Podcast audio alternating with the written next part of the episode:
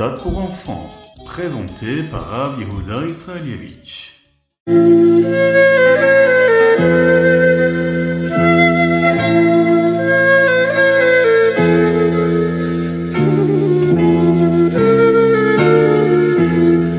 Est-ce que Machiar peut venir à chaque moment, à chaque instant?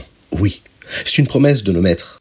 On ne doit pas s'en inquiéter. Et même si on a l'impression que le peuple juif peut parfois faire encore et toujours des avérotes, Hachem nous aime tels que nous sommes. Il nous sortira d'abord de l'exil, puis ensuite il enlèvera nos avérotes, nos péchés.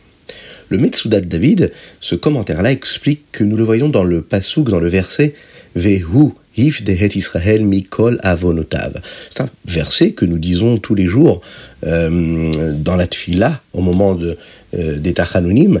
Et on le dit ici, les avérotes ne vont pas nous empêcher de vivre la Géoula. Hachem va racheter également nos avérotes, nos fautes.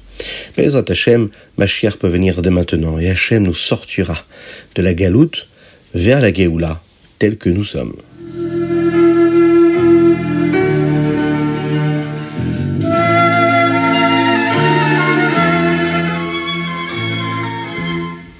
Bonjour à tous, infiniment heureux de vous retrouver pour partager avec vous euh, le Ritatu du jour. Je suis très heureux de partager ce, podcast euh, avec vous euh, pour partager ces moments de Torah et de mitzvot. Faites-le vous aussi, hein, vous pouvez diffuser avec vos amis, vous êtes la force de cette diffusion-là. Alors associez-vous à cela en, en mettant un petit pouce sur les publications, en les partageant, en vous abonnant aux différentes chaînes et grâce à vos dons nous avons beaucoup plus de force et on peut continuer à le faire. Vous pouvez également nous envoyer des petits messages où vous nous expliquez ce qui vous plaît, également ce qui ne vous plaît pas, bien sûr, euh, dans cette démarche-là, et euh, de cette façon-là, faire les choses de manière beaucoup plus belle et beaucoup plus lumineuse pour le Ham Israël et bien sûr pour faire venir Mashiach Tzidkenu très très rapidement.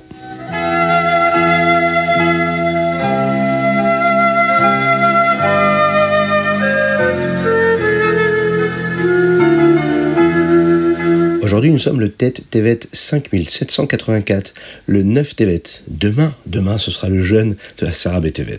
Nous allons d'abord commencer par le Chumash du jour. Nous sommes dans la parachat Vaïgash et nous étudions le Hamishi, la cinquième montée. Dans le Chumash d'aujourd'hui, nous apprenons les noms de famille de Yaakov qui vont vivre en Égypte.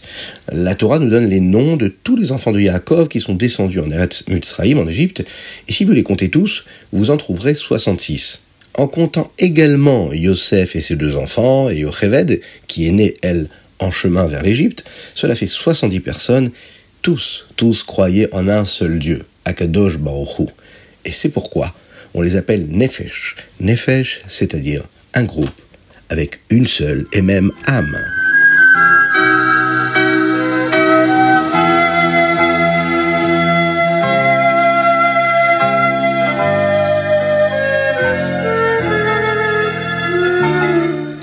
Les Teilim. Aujourd'hui, nous allons lire du 49 au 54, c'est-à-dire le Teilim même tête, le Teilim Nun, Nun Aleph, Nun Bet, Nun Gimel et Nun Dalet.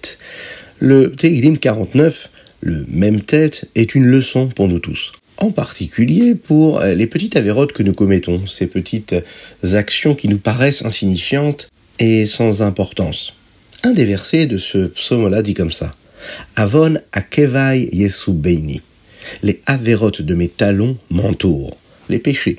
Le roi David dit ici qu'une personne ne devrait pas seulement s'inquiéter de ne pas observer les grandes mitzvot qui sont écrites dans la Torah, ou bien qui sont enseignées par nos sages. Il doit aussi réfléchir aux petites mitzvot qui pourraient ne pas être observées avec autant d'attention qu'il est nécessaire. Le rabbi nous enseigne que lorsque nous disons ce verset dans les Tehillim, eh bien nous faisons référence au minagim, à toutes ces coutumes que l'on peut avoir de génération en génération, comme par exemple dire le chitat tous les jours, c'est un minag chassidique que le rabbi nous a transmis. Avoir de la Havat Israël pour un juif que nous n'avons jamais rencontré, juste s'intéresser à lui et essayer de lui apporter euh, quelque chose, un sourire, euh, un enseignement, une présence. L'amour que l'on doit avoir pour notre frère juif, c'est ce qu'on doit transmettre à nos enfants, à nos petits-enfants, à nos proches. Et même si nous faisons attention à observer, par exemple, euh, le Shabbat, et par exemple faire une bonne fila, nous pourrions ne pas être aussi prudents avec toutes ces petites mitzvot qui nous paraissent insignifiantes. Eh bien, le texte nous dit ici, à travers les mots du Teilim, que nous devons nous assurer de respecter toutes les mitzvot correctement.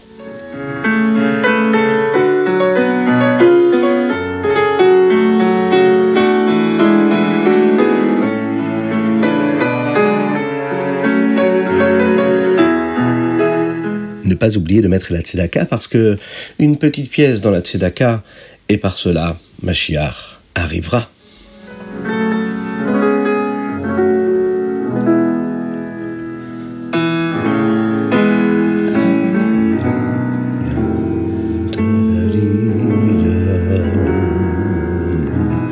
Nous sommes dans le Taniel, écoutez Amarim Perexaïn, et nous avons appris qu'il existe deux types de matérialité que notre, notre âme animale, la Nefesh connaît et utilise. Il y a ce que, ce que nous appelons hein, les, les chalosh klipotatmiot, c'est-à-dire tout ce qui provient des sources de l'impureté. Euh, ce sont aussi également des éléments qu'Hachem a créés, mais qui ne veut pas que nous utilisions, parce qu'il faut savoir que si nous les utilisions, eh bien, cela serait une avera, une transgression. Nous avons appris la klipat noga, qui est encore ce qu'Akadosh a créé, mais qui n'est pas une avera, et que nous pouvons choisir d'utiliser son énergie, sa vitalité pour la Kedusha, pour la sainteté, pour Dieu.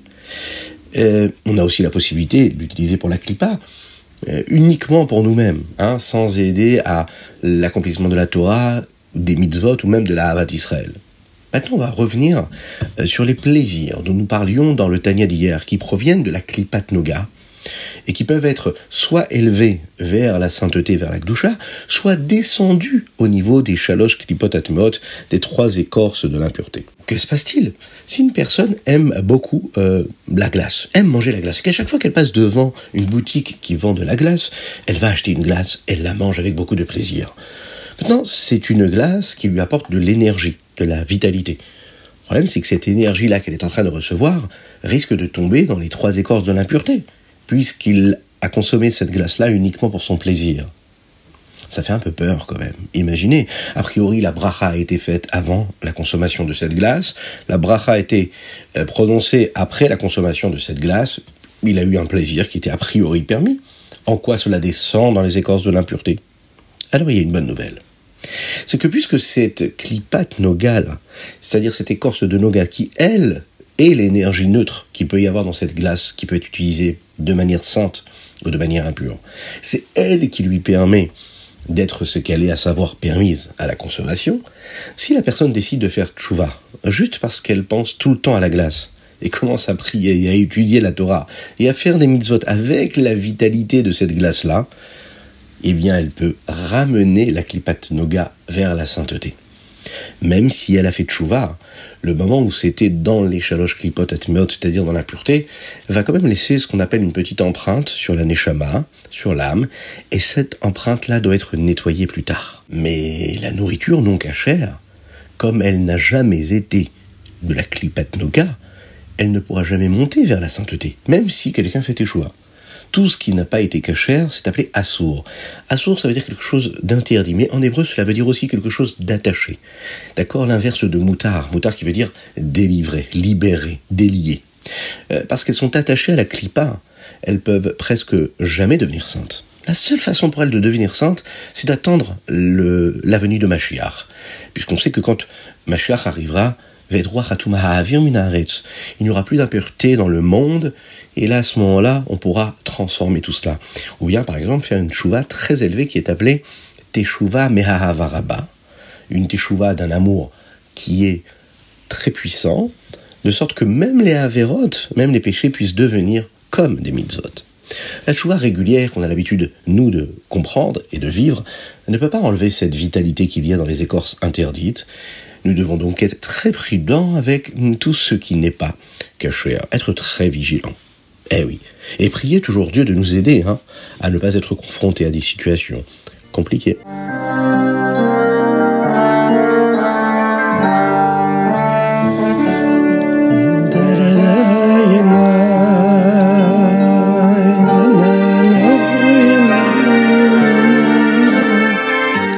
Yom, aujourd'hui nous sommes le Tet Tevet.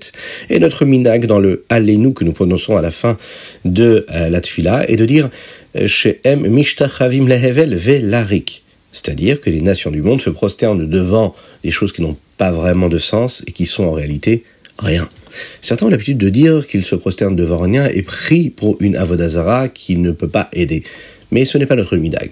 Nous disons aussi allez-nous de cette manière lorsque nous le disons au milieu du Moussa, Farosh Hashanah, Yom Kippour. Notre minag, c'est euh, de cracher après avoir dit ces mots. Pourquoi? Eh bien parce que quand une personne parle, euh, cela crée de la salive dans sa bouche. Et nous ne voulons pas avaler la salive qui vient de dire des mots qui concernent l'impureté qu'il peut y avoir ailleurs que dans la sainteté. Donc, nous la crachons juste après.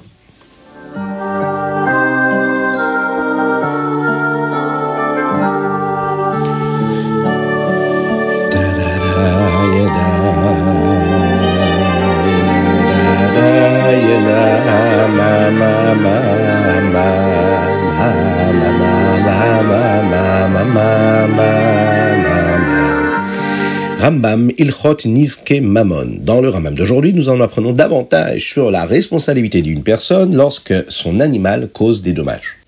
Père Guimel, il est question des halachot qui concernent euh, une euh, chose qui aurait pu être cassée à cause d'un animal qui est en train de manger. Dans le Père Dalet, on nous explique les lois qui concernent la responsabilité d'une personne qui, elle, doit s'assurer que son animal ne cause aucun dommage.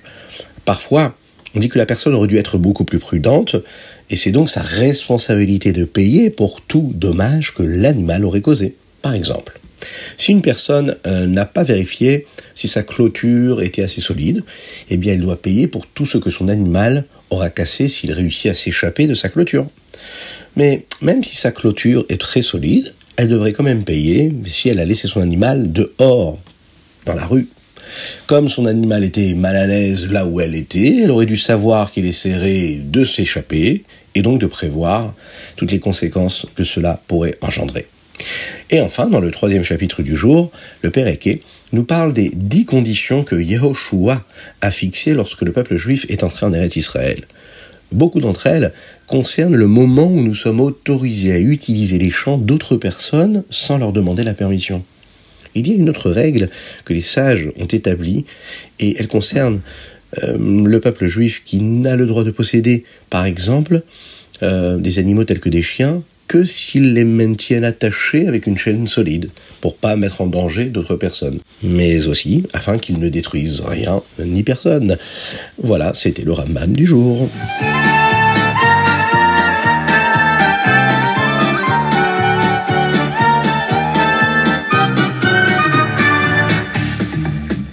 Et voilà, c'était le chitat du jour. J'espère que vous avez passé un bon moment. N'oubliez pas de le partager avec vos amis. N'hésitez pas à nous envoyer vos dédicaces. Aujourd'hui, nous avons étudié pour la Refoua Lema de Avraham Nissim Ben Sultana. Et nous pensons très très fort à tous nos frères en Eretz Israël, à tous les captifs, à tous ceux qu'Akadosh Baruch va libérer très rapidement, Be'ezrat Hashem. On va demander à Akadosh Baruch de nous envoyer le Mashiach Tzidkenu, qu'il vous bénisse et qu'il vous protège de bonté, de grâce et de miséricorde de la hatzlacha, de la réussite dans tous les domaines matériels et spirituels, qu'il fasse en sorte que ce jeune-là, du dit Tevet, que nous allons commencer à vivre demain, puisse euh, disparaître. Parce que Mashiach arrivera et qu'on pourra rentrer dans ce Shabbat-là, qui lui est un aperçu de la Géoula, de la délivrance future. Et on verra, tous nos proches, on pourra chanter et danser sur l'esplanade du Beth Amikdash, avec le roi Mashiach, tous nos proches. Et, bien sûr, la joie véritable.